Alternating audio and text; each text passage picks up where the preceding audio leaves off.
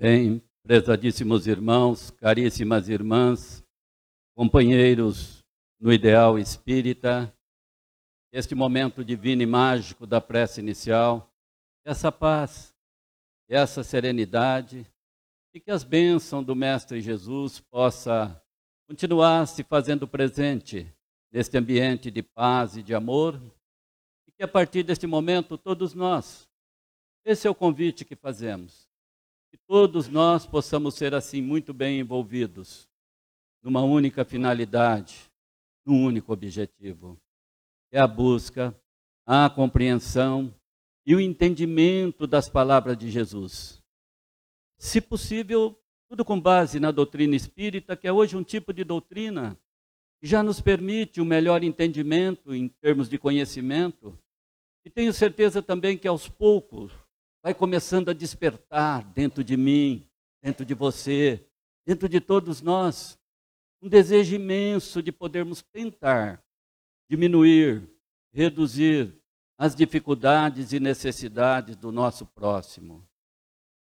Quando nós fazemos esse comentário da tentativa de diminuir dificuldades do nosso próximo, seria muito interessante que nesse momento o nosso pensamento se estendesse até os nossos lares. Porque é lá que muitas vezes nós temos pessoas extremamente necessitadas de um pouco mais de carinho, de um pouco mais de amor, de compreensão. E essas pessoas são aquelas que estão mais próximas de nós, que são os nossos familiares. Numa entrevista concedida à Rádio Boa Nova, perguntaram assim a Chico Xavier: Chico, qual a melhor religião que existe? Chico pensou, pensou, pensou, e como existe tantas e tantas no mundo, ele respondeu: Sabe que eu não sei. Eu não sei se a melhor religião é a A ou é a B. Mas eu te diria que a melhor religião que existe é aquela onde você vai e você se sente bem. Portanto, meu caríssimo irmão, irmã, neste momento, olhe bem fundo dentro do seu coração. E se tudo isso que você está frequentando está lhe trazendo alguma conversão, alguma modificação, isso está lhe fazendo você se tornar um ser humano um pouco melhor? Isso está acontecendo? Então, esta é a melhor religião. Porque ele completou dizendo: Eu, eu vou ficar com a doutrina espírita, porque Allan Kardec usou como base do seu evangelho. Fora da caridade, não há salvação. Esta é uma verdade, é uma realidade que nós deveríamos refletir, porque é uma realidade fora do amor e da caridade para com aqueles que vivem ao nosso redor, jamais haverá salvação para o ser humano. E ele foi um pouco mais além, dizendo assim: é dever, é obrigação principal da casa espírita levar a seus frequentadores o evangelho do Cristo da forma mais simples possível. É isso que nós vamos fazer na noite de hoje. Evangelho de Jesus bem puro, de ponta a ponta, com palavras de fácil assimilação, para ver se com um pouquinho mais de esforço de nossa parte, nós conseguimos fazer o que temos muita dificuldade, que é o de realmente vivenciar, praticar esses ensinamentos de Jesus na nossa vida, no nosso lar, no nosso trabalho e na nossa comunidade. Para que possamos entender muito bem esta passagem, nós dividimos o, o tema em três partes. Primeiro, nós vamos até lá onde tudo isso aconteceu. Está bem pertinho de Jesus em pensamento. Depois, nós vamos até o Aurélio para traduzir as palavras contidas no ensinamento. Jesus falava no antigo aramaico, num sentido muito figurativo. Naqueles tempos eram várias etnias, várias tribos, vários idiomas, pessoas de localidades muito diferentes, e Jesus tinha dificuldade de fazer as pessoas entenderem o que ele queria dizer, como temos até hoje. E no terceiro momento, nós vamos até aquele que melhor interpretou o Evangelho do Cristo, que é Allan Kardec. Vamos lá então? Faço um convite a todos para que possamos fazer uma pequena viagem no tempo. Não muito, menos de dois mil anos. Vamos até o ano 30 da era cristã. Jesus. Jesus deixa sua mãe Maria, Maria de Nazaré, e deixa a aldeia de Nazaré e vai para uma região muito bonita, que se chama Galiléia. Ali naqueles tempos, cinco vilarejos povoados de pessoas bem simples, humildes, pescadores. Jesus se dá muito bem em Cafarnaum. No primeiro momento ele conhece André. Depois, à beira do lago, consertando as redes, um sujeito bem alto, forte, barbudo, irritado, nervoso, não tinha pescado nenhum peixe naquela manhã. E o peixe era o sustento das famílias naquele tempo. Jesus vai até ele e diz: Pedro, a partir de hoje você será um grande pescador de almas. Mais acima no lago, conhece os filhos de Zebedeu, Tiago e João. João ainda menino, 21 anos. Estava formado o primeiro time de Jesus. Seriam 12, mas esses quatro estariam mais presentes nesse princípio de sua evangelização. Jesus tinha um hábito de duas ou três vezes por semana, ele se levantava bem de madrugada, cedinho, e se dirigia até o monte que tem ao norte do lago. Montanha é um local de muita paz. Montanha é um local de muita energia. Montanha é um local muito procurado pelos bons espíritos. Ali Jesus ficava orando, rezando, meditando, refletindo. E isso elevava cada vez mais o nível espiritual do Cristo. Aliás, desse hábito de Jesus, existem várias recomendações em livros espíritas de que nós deveríamos fazer o mesmo que Jesus fazia. Dizem eles que no primeiro minuto da manhã, quando nós acordamos, mas tem que ser no primeiro minuto da manhã, que nós pudéssemos dedicar de um a três minutos para fazer uma, uma reflexão, uma oração a palavra oração ela está contida na palavra coração. Então essa oração não importa o local.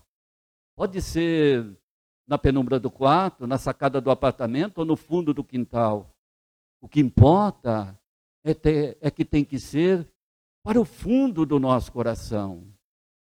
Dizem eles que é um momento divino para que possamos fazer uma revisão, uma introspecção, para observarmos como estão os nossos pensamentos? Como estão as nossas emoções? É o momento para analisarmos como estão as nossas dificuldades, onde estão nossos problemas, onde estão os nossos pontos de felicidade. Nós somos o verdadeiro autor do livro da nossa vida. Os que vivem ao nosso redor são pessoas que vivem mas então eles dizem que é o momento também sem ir para o lado do autoajuda, para que possamos desejar um dia repleto de muita paz, de muita felicidade, de muita alegria, de muito bom relacionamento. E também, por que não desejar muita prosperidade? Dizem eles que quem conseguir fazer desse hábito, pelo período mínimo de seis meses, vai poder perceber uma enorme transformação na sua vida para melhor. E nesse dia, Jesus se demora um pouco mais no monte. E quando ele retorna, já era já era entardecer, crepúsculo de noite. E quando Jesus chega na casa de Pedro, pequena, mas totalmente tomada, tanto dentro como fora. Jesus aproveita aquele crepúsculo de noite para sacramentar, talvez o que seja o seu ensinamento mais importante. E Jesus diz àquelas pessoas: Irmãos, um novo mandamento vos dou. Comece a gostar mais de você e ame o teu próximo como a ti mesmo. Jesus repete, ele diz assim: faça para o teu semelhante aquilo que você gostaria que ele fizesse para você, sem nunca lhe pedir nada em troca. Simão Pedro não era muito letrado, ele levanta a mão e questiona Jesus. Ele pergunta: Mas, mestre, você disse, um novo mandamento vos dou, amar o próximo? E Jesus diz a Pedro: Sim, Pedro, foi o que eu disse. E Pedro diz assim: Mas, mestre, esse mandamento é muito antigo de amar o próximo. já vem dos tempos de Moisés, já consta das escrituras sagradas. Portanto, o mandamento é antigo, não é novo. Jesus pousa os olhos calmos, sereno e tranquilo no apóstolo Pedro e diz assim: Pedro, quando eu quis dizer novo, eu quero dizer que as pessoas têm conhecimento, mas não fazem. Que as pessoas sabem disso, mas não conseguem colocar em prática. Quando eu quis dizer novo, Pedro, eu quis dizer que todos nós temos consciência, temos conhecimento de que devemos ser melhor para com as pessoas que vivem ao nosso redor, mas no momento de vivenciar, de praticar esses ensinamentos, nós temos enormes dificuldades. Jesus, quando ele passava um ensinamento às pessoas, geralmente ele contava uma história ou usava de uma parábola. E Allan Kardec, no capítulo 11 do Evangelho segundo o Espiritismo, com muita precisão, ele conta uma história que vai nos fazer entender melhor o que Jesus quis dizer. Diz Kardec que naqueles tempos, um rei mandou chamar até o seu castelo um servidor que lhe devia. E hoje nós temos um imposto aí chamado IPTU, naqueles tempos também tinham impostos. Esse rei morava aqui no castelo e as terras em volta eram usadas para os lavradores plantarem, eles tinham que pagar imposto também, porque era dele. Então aquele rei manda chamar o servidor que lhe devia e diz assim para ele: Você me deve, e me deve uma quantia altíssima, me paga. Conhece a lei. Se você não me pagar, vou requisitar a tua esposa e tuas duas filhas para trabalharem aqui no castelo como escravas. Aquele servidor olha para o rei e diz: Seu rei, eu devo, não nego, mas tenha um pouco de compaixão de mim. Passei uns tempos doente, me dê um tempo, eu vou lhe pagar.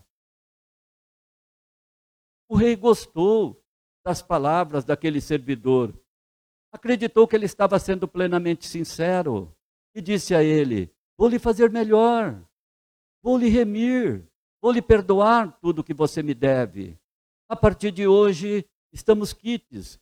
Volte para sua casa, para sua família, retorne ao trabalho e comece a me pagar de hoje em diante. Aquele servidor agradeceu e quando ele ia deixando o castelo, o rei olhou para ele e falou: Espere, um pequeno detalhe. Vou lhe fazer um pedido.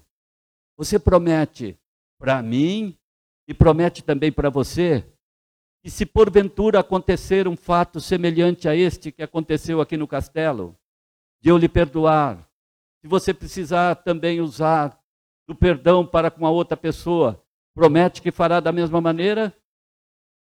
E aquele servidor disse em tom bem alto: Seu rei, prometo que farei igual de todo o meu coração. E deixou o castelo, andou mais ou menos cinco quadras, 500 metros, cinco minutos depois. Ironia do destino esse indivíduo encontra justamente um indivíduo que devia para ele. E ele, olhando para aquele indivíduo, ele falou: Você me deve, me paga, estou precisando. Acontece que aquele indivíduo usou as mesmas palavras que ele usou dentro do castelo perante ao rei. Ele disse: Não tenho, passei uns tempos doente, me dê um tempo, tenha piedade de mim. Mas acontece que aquele servidor que foi perdoado se esqueceu completamente do que ele tinha prometido e foi até o pescoço daquele sujeito e começou a agredi-lo a socos e pontapés. Acontece que os soldados do rei que presenciaram a cena de perdão dentro do castelo presenciavam agora lá fora a cena de agressão. Foram lá e contaram para o rei: Seu rei, o senhor perdoou, ele prometeu fazer igual, aconteceu, ele está fazendo totalmente ao contrário, agredindo o indivíduo. O rei disse assim: tragam ele aqui. Trouxeram ele dentro do castelo e o rei disse: Mal servidor, estás preso. Vai demorar um bom tempo para deixar a prisão.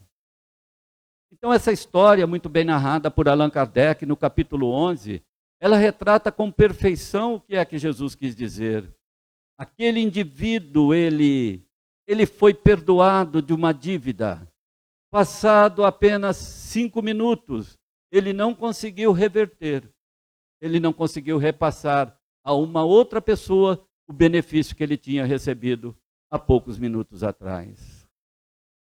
Bem, mas desses tempos de Jesus, já se passaram muitos anos e nós percebemos que o mundo evoluiu muito depois disso. Nós tivemos muita evolução no mundo, principalmente nesses últimos 20, 30 anos. Não dá para se medir a evolução que nós tivemos, principalmente no campo das artes, medir a evolução que nós tivemos no campo da cultura. Não dá para medir a evolução que nós tivemos no campo da arquitetura. Hoje em Dubai nós temos um arranha-céu com 848 metros de altura. Dá para imaginar um prédio, um edifício com quase um quilômetro de altura? Dá para imaginar a evolução que nós tivemos no campo, no campo da ciência, da medicina? Doutor Gilbertinho, que, que desencarnou esses dias agora, ele esteve na nossa casa fazendo uma palestra e ele contava que nos seus 55 anos dedicado à medicina, ele dizia que em 1950, para, para detectar onde estava o mal do indivíduo, tinha, tinha que abrir de cima embaixo, tinha que cortar demais o indivíduo, o sujeito. De cada dez que eles operavam, seis, sete desencarnavam. Hoje, com esses exames modernos que temos, o indivíduo só desencarna, só morre se tiver que morrer. Dá para imaginar a evolução que nós tivemos no campo, no campo da informática, da tecnologia. Hoje, com o celular moderno, nós conseguimos falar com nossos irmãos japoneses do outro lado do mundo no mesmo instante. Não dá para se mensurar, não dá para se medir a evolução que nós tivemos no mundo, principalmente nesses últimos 20, 30 anos. Mas em matéria de amor para com o semelhante, em matéria de amor, parece que não tivemos muita evolução. Parece que não tivemos evolução nenhuma. Parece que não tivemos muito avanço, muito progresso. Ah, se tivéssemos tido no campo do amor, para com o semelhante, a mesma evolução que nós tivemos no campo da informática, da tecnologia, Notadamente, nós não teríamos hoje tantos atentados terroristas, tanta miséria, tanta fome, tanta corrupção. Mas nós, nós que estamos na doutrina espírita, até que temos algumas explicações para isso. Tanto é que Kardec, no próprio capítulo 11, ele diz que o amor, o amor ele é dividido em três fases distintas. Diz ele que existe uma primeira fase do amor, onde nós temos uma quantidade de espíritos ainda estacionados. Essa primeira fase do amor é uma fase, o indivíduo traz dentro dele ainda os, os sinais profundos do instinto, do egoísmo. O indivíduo, nessa primeira fase do amor, ele conjuga o pronome somente na primeira pessoa. Ele não pensa no seu semelhante, não faz nada pelo próximo. Mas quem leva essa vida dessa primeira fase do amor sem amar o semelhante, a vida não tem sal, não tem gosto, não tem açúcar, não tem sabor. Porque o indivíduo passa pela vida. E entre passar pela vida e viver a vida de uma maneira mais ampla e mais profunda, amando o semelhante, tem tantas e tantas diferenças numa segunda fase do amor, nessa proposta do capítulo 11. É, eu quero crer que é nessa fase que todos nós já estamos.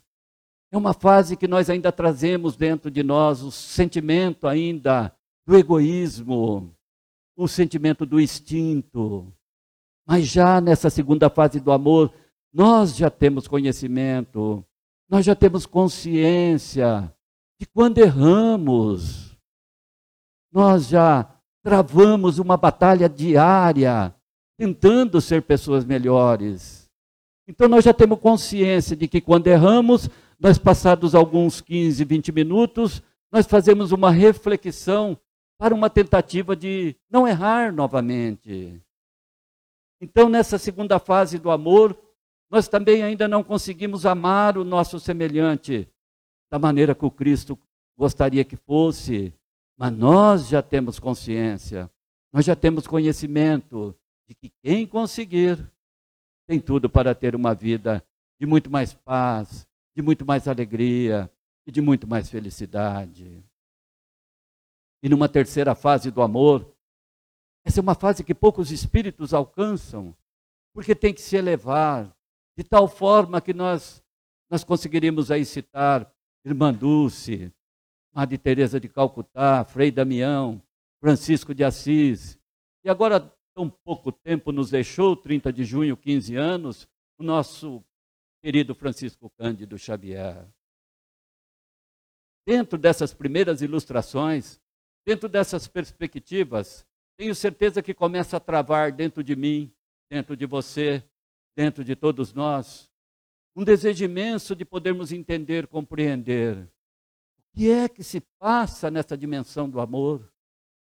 Ah, se tivéssemos um nível espiritual um pouco mais elevado e pudéssemos realmente entender, compreender e penetrar nessa dimensão do amor, eu tenho certeza que esse é um desejo, essa é uma vontade, essa é uma ânsia que trazemos dentro de nós mesmos. Nem precisamos ir no Evangelho de Mateus 22, 34, onde está essa passagem. Nem precisamos ir no capítulo 11 do Evangelho segundo o Espiritismo, nós podemos observar por nós mesmos que isso é uma realidade.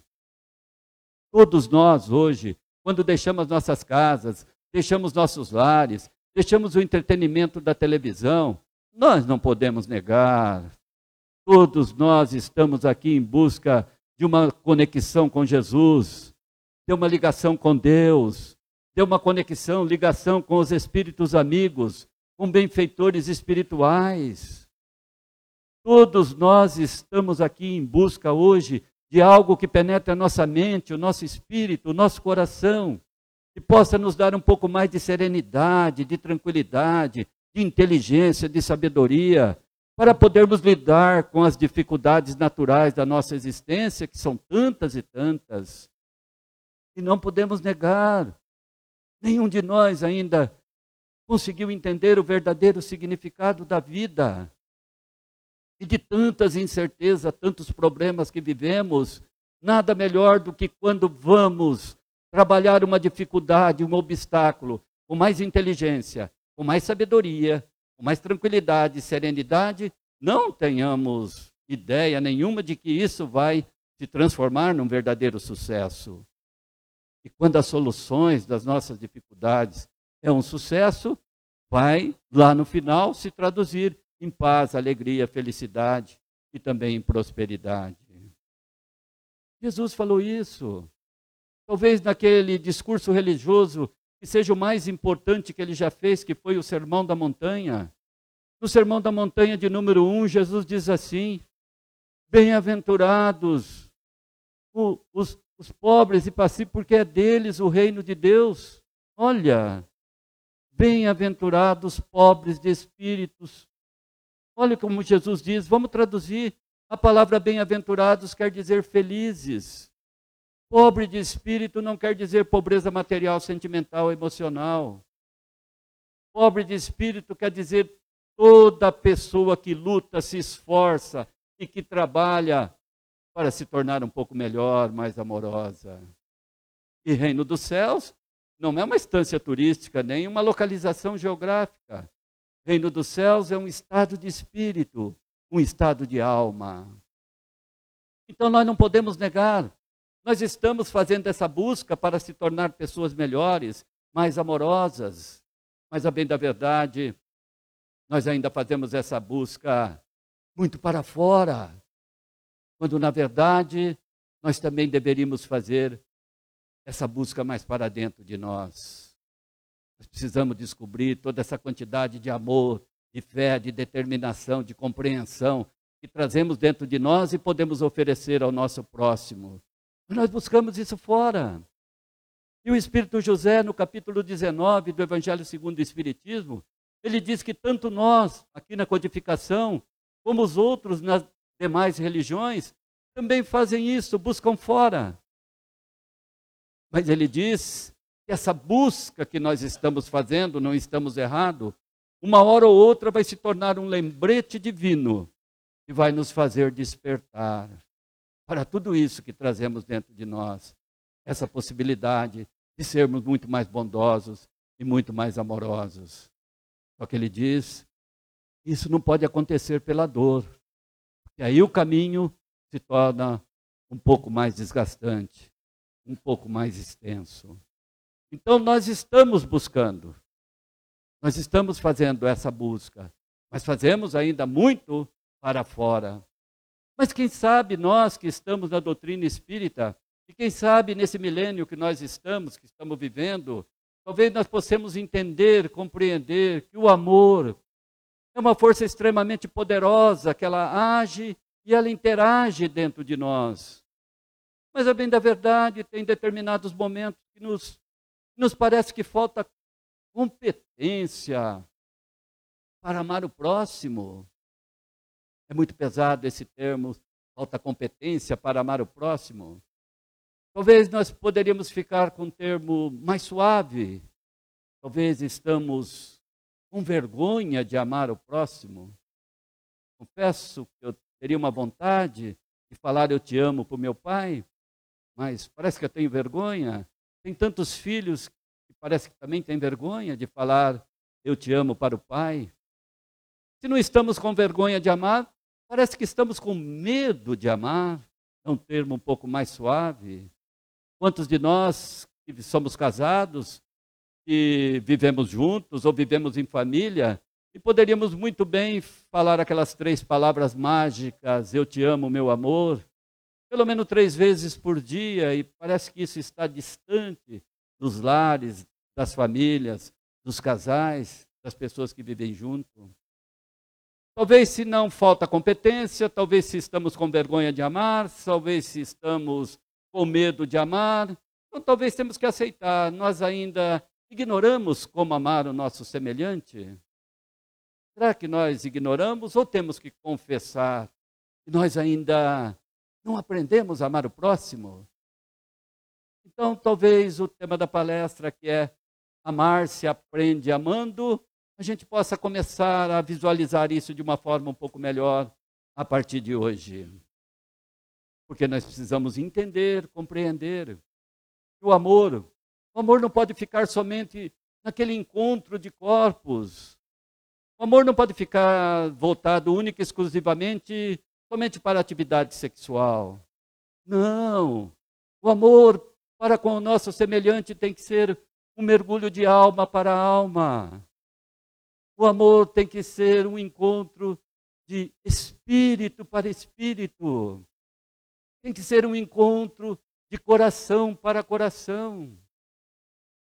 Porque, a bem da verdade, nós temos que entender que o amor, o amor não é um ponto de encontro, uma estação de ônibus, ou ponto, uma estação de trem, onde a pessoa sobe, desce, daí a pouco desaparece e ninguém se conhece. Não, não. O amor é uma viagem. O amor é uma viagem muito longa. E nós temos que entender isso, todos nós que vivemos em família. Nós começamos como filho, e muitas vezes nós vamos até bisavô, tataravô, tataravó. Então, o amor é uma viagem muito longa, principalmente dentro da família que vivemos, precisando um do outro. E nós temos que entender que nós precisamos levar essa vida, fazer essa viagem, ombro a ombro. Tem que ser lado a lado. É preciso dividir os pontos de felicidade, as alegrias que temos. Mas precisamos começar também a dividir os obstáculos, os problemas, os pontos de dificuldade. Porque nesse rameirão do dia a dia que nós estamos vivendo, todos nós, o tempo está passando. E o tempo está passando muito rapidamente.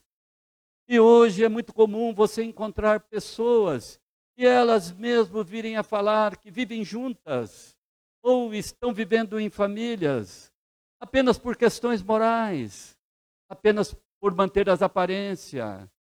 Estão vivendo junto apenas por dificuldade de dividir patrimônio, mas são unânimes em afirmar e até a confessar: o amor acabou, não existe mais encanto, se porventura qualquer um de nós estejamos inseridos nesse grupo de pessoas que estão acreditando que estão vivendo em família ou estão vivendo juntos, mas não há mais encanto, não há mais amor, nós temos que ir até a carta de número 13 de Paulo aos Coríntios, porque Paulo, Paulo, filho de um rico tecelão, perseguidor das ideias do Cristo, depois na estrada de Damasco, o que o Espírito José fala no capítulo 19, o animal empina, ele cai, fica cego três dias, é o que o Espírito José fala.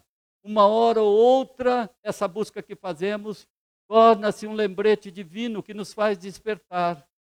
No caso de Paulo, pela dor. Então, de perseguidor, se torna um divulgador das ideias do Cristo, com mais um acréscimo. Ele realmente, numa existência, ele se tornou um ser perfeito um bom, um bom homem. Então, Paulo, na carta de número 13, ele diz assim: o amor, o amor não acaba nunca.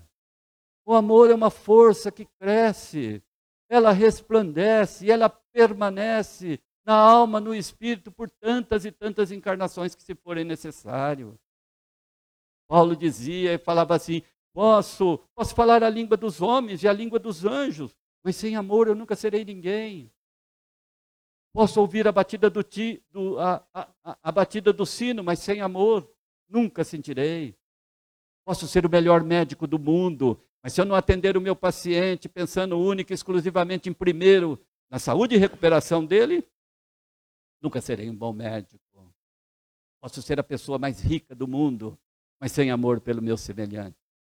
Sem viver em família, sem viver em grupos, sem amar e ser amado, serei a pessoa mais pobre que existe. Então, Paulo dizia que o amor cobre uma multidão de pecados. Então, ele diz o seguinte: não é que acaba o encanto, não é que acaba o amor. O que está acontecendo com muitos de nós é que nós estamos congelando o amor. Nós estamos deixando de fazer investimento no amor. E é uma realidade. Nesse mundo moderno que nós estamos vivendo, e sem crítica, isso, isso veio a trazer um enorme benefício no campo, no campo da ciência, no campo do trabalho, no campo da administração e da família também, não podemos negar sem crítica.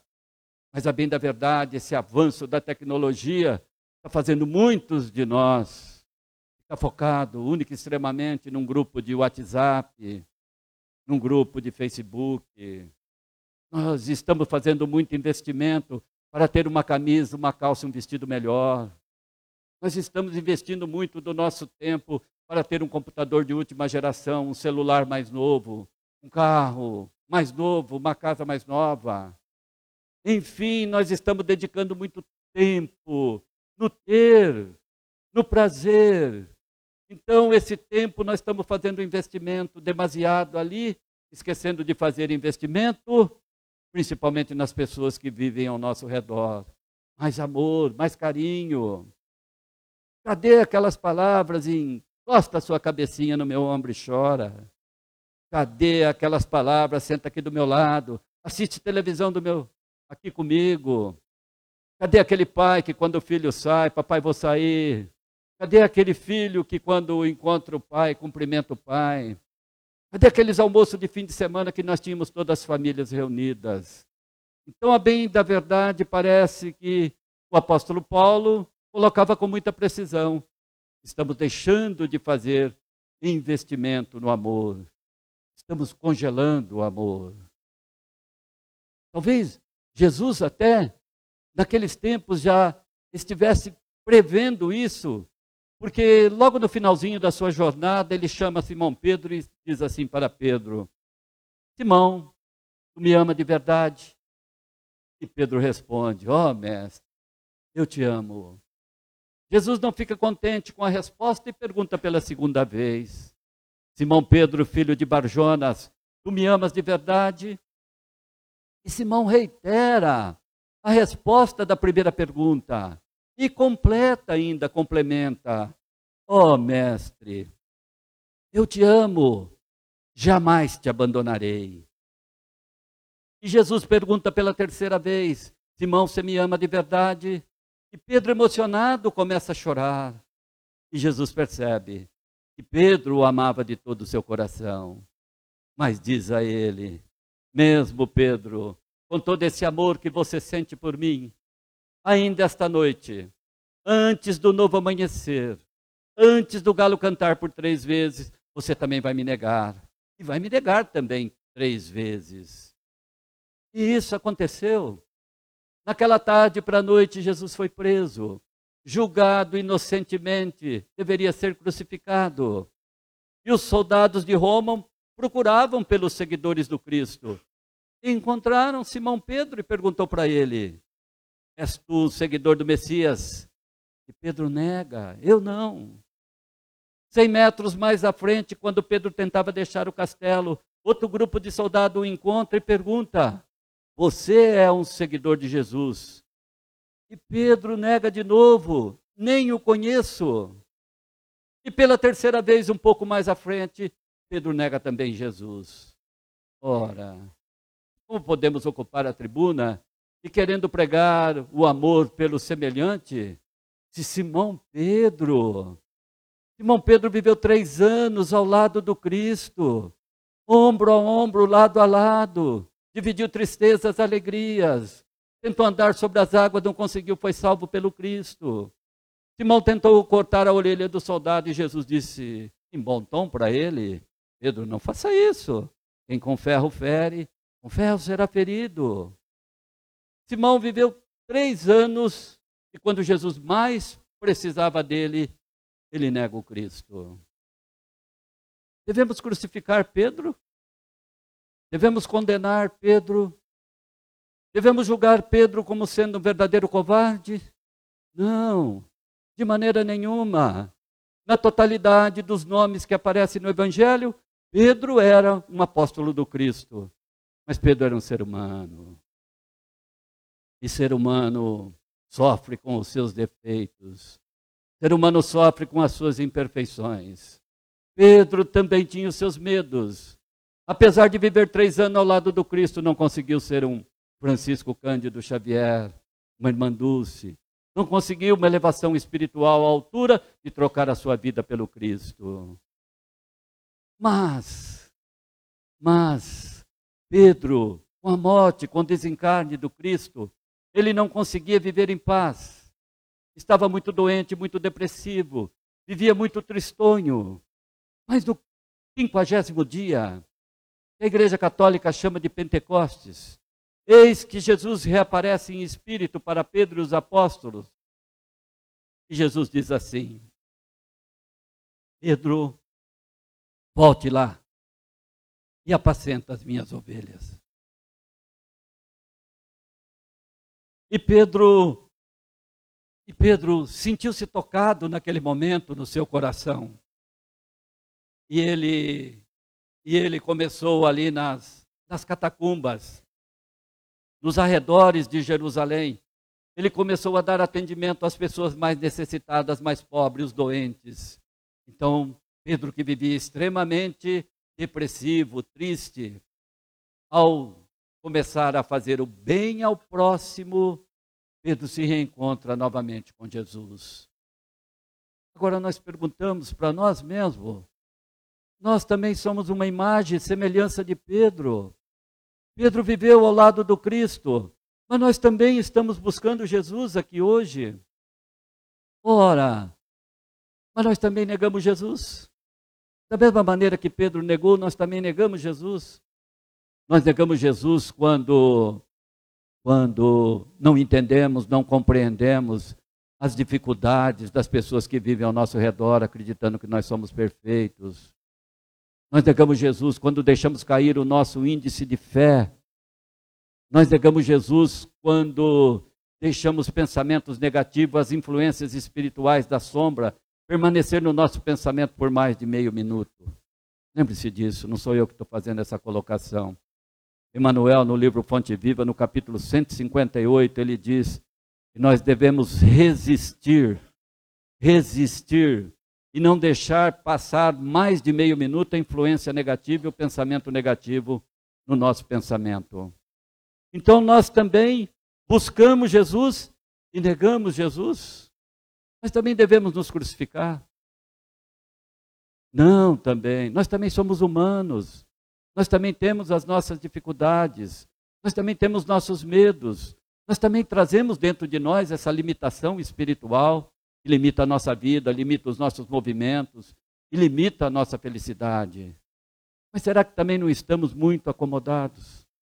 Será que talvez não é hora também de nós fazermos uma reflexão, principalmente em direção daqueles que vivem ao nosso redor e façamos o que Jesus disse para Pedro: apacenta as minhas ovelhas.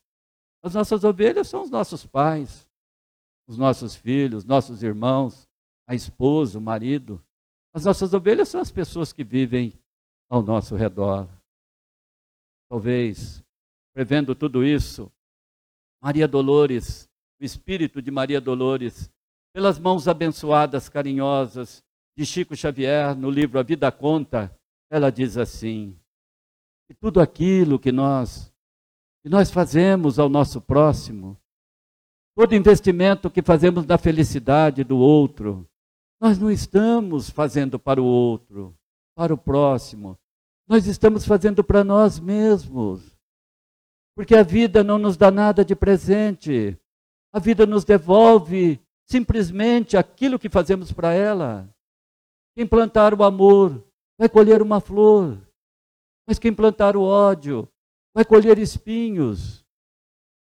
E Maria Dolores, para que possamos entender, compreender esse ensinamento de Jesus, ela narra nesse livro A Vida Conta os últimos momentos da vida do Cristo. Quanto a ela, Jesus foi condenado e deveria ser crucificado. A crucificação consta de usar uma coroa de espinhos, carregar uma cruz de madeira pesando mais ou menos 50 quilos, madeira bruta, 50 quilos, o peso semelhante a um saco de cimento. Jesus teria que levar 37 chibatadas de dois guardiões de Roma. Um lhe batia das costas ao pescoço, outro lhe batia das costas ao calcanhar. Esse chibate era uma espécie de um reio de carroceiro. Ele usa para fazer o animal andar um pouco mais rápido. Numa ponta, uma bola de chumbo. Na ponta do meio, um pedaço de osso. E na outra ponta, outra bola de chumbo. Aonde esse chibate batia nas costas do Cristo, devia de produzir uma dor intensa, terrível, horrível. Da Torre Antônia, das escadarias do palácio de Pilatos até o Gólgota, mais ou menos 500 metros. Na metade do percurso, Jesus fraqueja, arqueia e cai. A dor era insuportável. E os soldados de Roma, precisando dar continuidade nessa crucificação, o primeiro que eles encontram, eles puxam aqui, esse sujeito se chamava Simão. Simão Pedro. Simão de Cirene, o Sirineu. Simão Pedro não, Simão de Cirene, o Sirineu. E aquele soldado diz a Simão de Sirene: Você ajude esse homem a carregar a cruz, ou você vai levar também 37 chibatadas. Simão diz assim para aquele, aquele soldado: Eu não vou poder fazer isso. Eu, eu estou retornando do trabalho e eu dei uma olhada muito rápida para ver o que estava acontecendo, mas eu não vou poder ajudar, seu guarda. Porque quando eu saí para trabalhar, eu deixei a minha filha, adolescente. Ela estava muito mal de saúde, deitada, não conseguia nem se levantar, nem enxergando estava. Então não posso fazer isso, seu guarda. Mas o soldado não teve compaixão de Simão. Disse a ele: Você tem que fazer ou você vai apanhar também. Simão não teve alternativa. Ele, com o braço direito, sustentou a cruz e com o braço esquerdo ele sustentou o ombro de Jesus, e os dois, com muita dificuldade, conseguiram chegar até o pé do Monte do Calvário. Ao chegar ao pé do monte, Simão olha para Jesus e diz: Olha, estou, estou observando, estou vendo o teu sofrimento, mas eu quero te dizer que não fez isso por amor. Eu fiz única e exclusivamente de maneira contrariada, porque se eu não fizesse, Fui pressionado pelos soldados. Não fiz por amor, fiz contrariado. Jesus olha para ele e diz: Simão, Preste atenção no que eu vou te dizer. Todo bem que você fizer ao teu semelhante, mesmo que seja de maneira contrariada, você será o grande beneficiado. Simão não entende muito bem o significado das palavras de Jesus, porque o seu pensamento está na sua casa, na sua filha que estava doente. E ele sai desabalado da carreira em direção à casa que morava. Quando ele vai chegando bem pertinho da casa, eis que a porta se abre e uma menina aparentando mais ou menos 13 para 14 anos, ela vem correndo em direção a Simão gritando: Papai, papai, papai. Simão não entende o que está acontecendo, mas ele também corre em direção à menina e abraça a filha querida e pergunta: Mas filha, o que foi que aconteceu? Quando eu saí de manhã para trabalhar, você estava muito doente, acamada, não conseguia se levantar, nem enxergando estava. E agora você parece estar ótima, saudável. A menina olha para o pai e diz: Papai, também não sei o que aconteceu. Não consigo entender. O que eu posso te dizer é que à tardezinha, no, no, no cair da noite, no início da noite, eis que a janela do meu quarto se abre. Naquele momento eu senti uma força, uma energia penetrar o meu quarto. E senti aquela força, aquela energia penetrar em todo o meu corpo físico. E naquele momento eu me senti mais forte, eu me senti sadia, eu me senti saudável, cheia de saúde, papai. Foi isso que aconteceu. A única coisa que eu me lembro. Simão abraça novamente a filha querida. E nesse pensamento, e nesse momento, seu pensamento se volta ao pé do Monte do Calvário. Aí Simão entende, ele consegue compreender o significado das palavras de Jesus, quando Jesus disse: Simão, todo bem que você fizer ao teu semelhante, mesmo que seja de maneira contrariada, você será o grande beneficiado.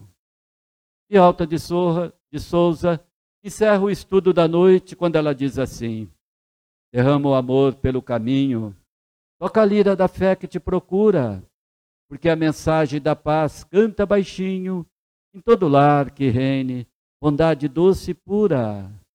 A mensagem da paz canta baixinho em todo lar que reine bondade doce e pura. Espalhe um ramo de flor para cada espinho, mesmo que a dor por dentro te magoe e te tortura, porque a bênção de um abraço, de um beijo, de um carinho, daquelas palavras mágicas eu te amo, são como estrelas candentes quando ilumina a noite escura. Vamos, vamos tentar fazer o bem. Vamos tentar fazer a caridade também o quanto possas, porque todas as vezes que estivermos enxugando uma lágrima alheia, teremos sempre o Cristo Jesus enxugando as nossas. Desejo a todos que a partir de hoje possamos estar mais com Jesus, olhar mais para Jesus. Quem sabe amanhã, no amanhecer de um novo dia, todos nós possamos ter essa presença do Mestre Divino ao nosso lado, como sendo a nossa principal companhia. Tenho certeza que assim vai ser, assim será e que assim seja.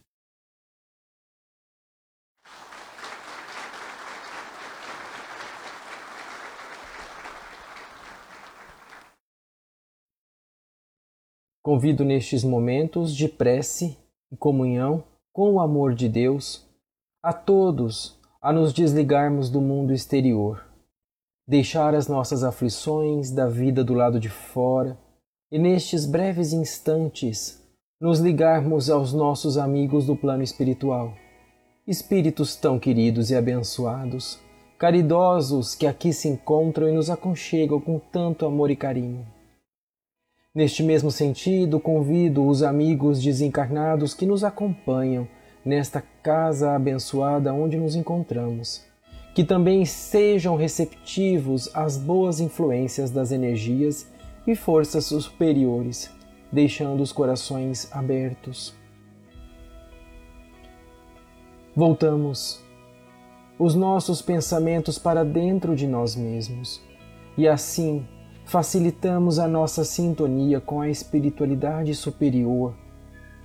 Senhor da vida, permita-nos reunamos em teu nome nesta hora bendita de esperança para manifestar-te a nossa gratidão imperecível. Não te rogamos, Senhor, vantagens ou benefícios para nós, mas sim suplicamos ao teu coração benevolente e caridoso que nos seja concedido os dons do equilíbrio e da equidade, para que saibamos distribuir vossa divina herança e não citemos em vão as glórias de tuas dádivas.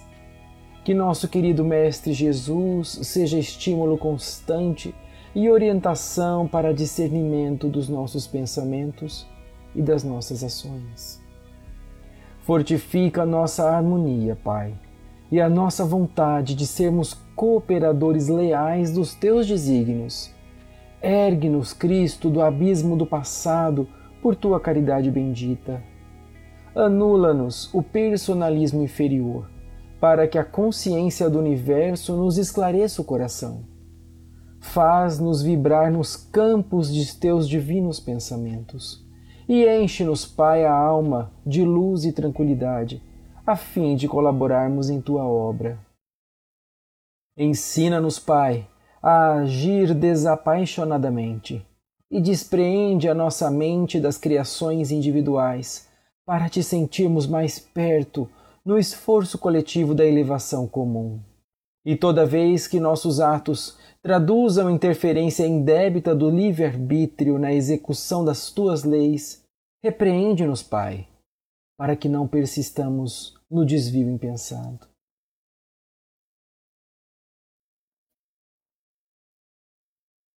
Envolvam amigos desencarnados superiores nossa cidade querida para que cada habitante seja um apóstolo da bondade e da justiça, erguendo almas e unindo corações na marcha progressiva e ascendente da evolução espiritual. Que a misericórdia se estenda sobre todos os bairros como uma névoa rósea, que é a cor representativa do amor do Pai, e assim possa alcançar o coração de todos os mais diversos locais. Abençoe Jesus o nosso Estado, abençoa Cristo o nosso país, que a todos abriga.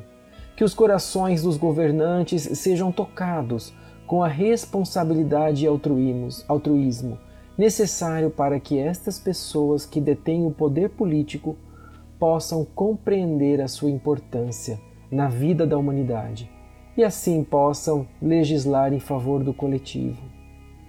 Auxilie a paz nos recônditos lugares, do norte a sul, nos bairros mais ricos e opulentos, as favelas e abrigos mais pobres e humildes.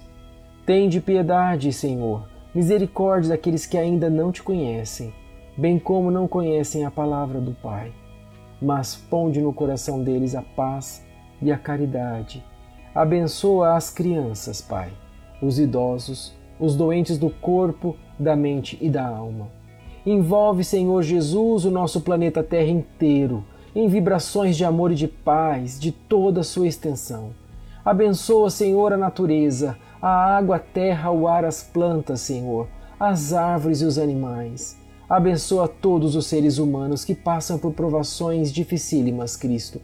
Mas, Senhor, só tu podes compreender as necessidades dos seus filhos, Pai abençoa Cristo. E agora, convido a todos neste momento para nos nutrirmos na oração que Jesus nos deixou na sua breve passagem na terra. Pai nosso que estais nos céus, na luz dos sóis infinito, Pai de todos os aflitos neste mundo de escarcéus, santificado Senhor seja o teu nome sublime, que em todo o universo exprime ternura, concórdia e amor. Venha ao nosso coração o teu reino de bondade, de paz e de caridade na estrada da redenção. Cumpra-se o teu mandamento que não vacila e não erra, no céu como em toda a terra, de luta e de sofrimento. Evita-nos, Pai, todo mal, mas dá-nos o pão no caminho, feito de luz no carinho, de pão espiritual. Perdoa-nos, Senhor, os débitos tenebrosos de passados escabrosos de iniquidade e de dor.